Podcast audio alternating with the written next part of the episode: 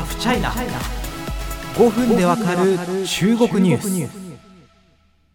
まあ、ちょっと前に話題になった話なんですけども少し時間が経ったからこそなんていうか考えていきたいなっていう話題があるんですよ。あのアメリカのバイデン政権なんですけども、えー、2021年6月にショート動画アプリ TikTok を法律で使用禁止にするという前大統領のトランプさんの命令を撤回しましたこれを機にですね、ツイッターとかヤフコメなどでではですね、バイデンさんはやっぱり親中派だったみたいな声を見かけるようになりました。正直これを見て、なんでこうなったんだろうっていう疑問は残ります。え状況を整理するとともに、えー、まあ、こういった声が上がった理由みたいなところについても真剣に考えていこうと思います。えー、さてさて、えー、経緯を振り返りましょう、えトランプ大統領はですね、在任中の2020、え2020年ですね、え TikTok を使用禁止にすると発言し、その後実際に大統領令に署名しました。この理由は簡単で、TikTok の運営元は北京の中国企業バイトダンスです。中国企業にユーザーの個人情報、特に顔認識の情報とかですね、が流出する可能性があるとして、安全保障上の懸念があると訴えたのです。まあ、このインパクトは大きくてですね、このバイトダンスにはアメリカ事業の売却騒ぎが持ち上がりました。中国ではあの TikTok ドウィンって名前なんですけど、でまあ、海外、日本を含む海外版が TikTok なんですけども、この北米でやっている事業を別の会社に移した上で、ウォルマートとオラクルがそれぞれ出資するというプランが浮上したんですね。TikTok もこれアメリカで、あの、非常に、えー、なんていうか、まあ、分断というか分裂というかね、えー、そして売りに出されるんじゃないかということは言われたんですが、この騒動が続いたのもここまで。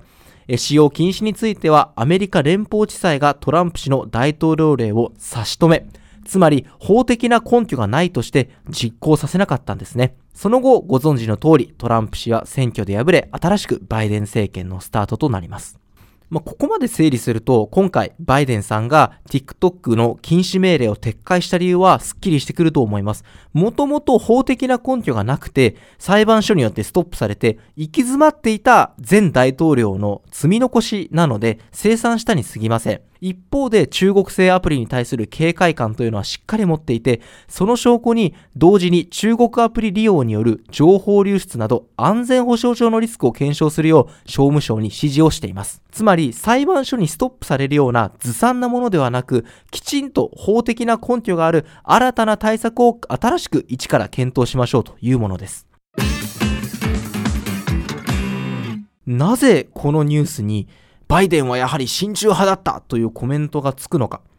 まあ、ニュースに対する感じ方というか意見は自由だと思いますが、このニュースの分析結果としては誤っていると言わざるを得ません。まあ、おそらく背景にはアメリカ大統領選などでトランプさんがバイデンさんを攻撃するためにバイデンさんは中国と親しい人間だっていうイメージを植え付けていたというのも一つあるかもしれません。しかし、選挙中からそうでしたが、このトランプさんのイメージ戦略、まあ、私たち中国を見ている人間や、その他専門家の間ではかなり冷ややかでした。実際にバイデンさんは大統領になると、対中強硬派と言われる閣僚や、えー、まあ省庁の政治任用ポストなどに、まあ、そういう人間を意欲的に起用しています。えー、国務長官のブリンケンさんとか、えー、ジェイク・サリバン、国家安全保障問題担当大統領補佐官などです。具体的な動きも出てきています。えー、6月3日ですね。米国民が中国の軍産複合体、つまりま民間企業と軍事企業が一緒になった企業みたいなことですね。まあ軍事利用を、軍事流用を前提とした企業、その可能性がある企業ですね。まあここに資金を提供しないようにするという目的で、防衛や監視技術分野に関連するとみなされる中国企業59社へのアメリカ国民の投資を禁止するという大統領令に署名しました。トランプ政権時代は31社でしたので、事実上の拡大措置です。そもそもトランプさんの使用禁止令 TikTok 使用禁止令は実際には発行されずアメリカではもともと TikTok の新規ダウンロードも使用も全然できてたんですね。